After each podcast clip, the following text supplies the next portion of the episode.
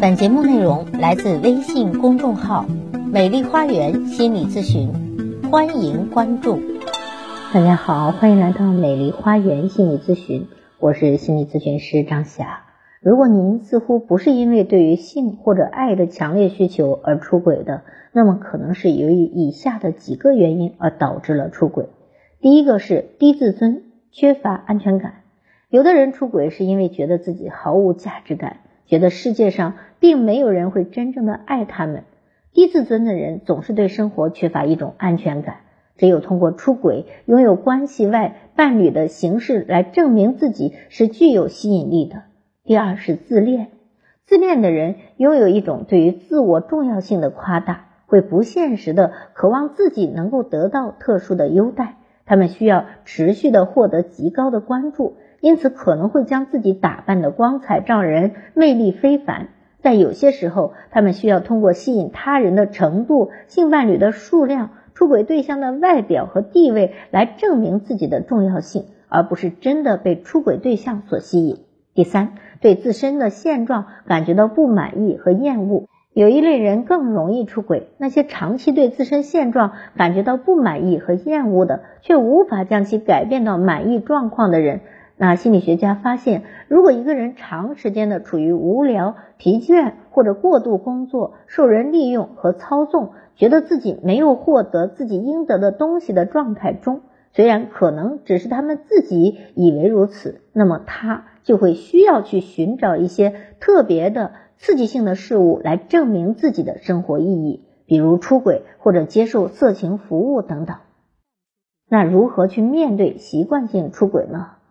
有的时候出轨使人精疲力尽，在也是压死亲密关系的最后一根稻草。但有的时候它却能够变危机为机遇，让亲密关系有新的可能。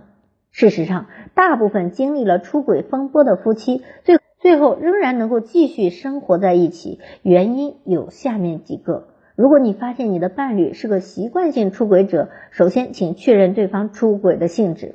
出轨有很多种，你需要弄清楚的是，他是因为对性的新鲜感的渴望，还是被某个特定对象持续的吸引？他是仅仅在网上随便的撩，还是真的爱着对方？有时候对方也不一定真的清楚，你可能需要帮助他一起去分析。第二，明确自己的底线。每个人对于关系的期待是不同的，对于出轨的定义和底线也是不同的。有的人对于对方发暧昧的信息是无所谓的，却很在意肉体出轨；有的人连看色情视频都觉得无法接受。当然了。你们最好在关系的一开始就把这些底线进行沟通，让双方知晓，达成一致。第三，最终你们的关系是否继续，如何继续，是由你们的关系决定的，而不是第三个人决定。很多人会感觉到亲密关系被出轨事件所彻底打乱了，但实际上，对于你们二人而言，和第三个人其实没有多大的关系。在发现对方出轨时，不要去纠结出轨的细节，而是要探讨对方行为的意义和动机。不要去反复的思考他比我好在哪里，为什么他会选择他而不选择我？也不要去问他们都去了哪里，发生了怎样的性关系，是不是他在床上的技巧比我强？相反，你需要探究的是出轨背后的意义和动机。出轨对你意味着什么？在你们的关系里是否存在什么问题和出轨有关？你如何看待他和你们的关系？你是否能够接受他是一个缺乏安全感或者自恋的人？你们的关系的承诺性、亲密度现在处于什么样的位置？你们是否还能够彼此信任？第四，引入第三方，有条件的话，可以尝试寻找婚姻家庭咨询师、心理咨询师进行治疗，或者你们都无法控制情绪、冷静思考的时候，要寻找一个中立的第三方，他或许能够帮助你们观察到你们亲密关系中可能存在的问题，指出有待调整的部分。如果你自己是那个习惯性出轨者，首先你要对自己和伴侣都要诚实。很多出轨的人意识不到，或者不认为自己存在出轨的习惯，而事实上，诚实的面对自己的想法是第一步。由此你才能够发现出轨背后的深层次的问题，是需要解决自己的低自尊，还是需要改变自己的自恋型人格，消除一些不切实际的期望呢？第二，学习自控，学习延迟满足。在某种程度上，无论你在出轨行为上是是否已经达到成瘾的程度，自控都是一种重要的能力。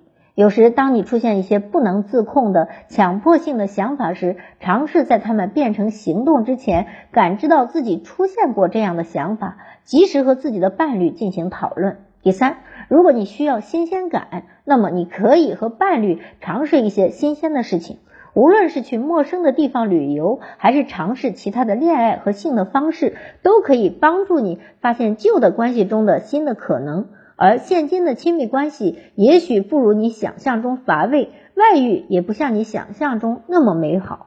出轨毫无意外的是一种越界行为，它伤害了伴侣之间的关系、快乐和信任。只不过我们对这一普遍现象的理解却非常有限，我们常常忽略了出轨的背后是什么。因此，希望今天分享的内容可以帮助那些出轨或者被出轨的人更深入的了解和发现出轨的真正原因，以及找到相应的解决方案。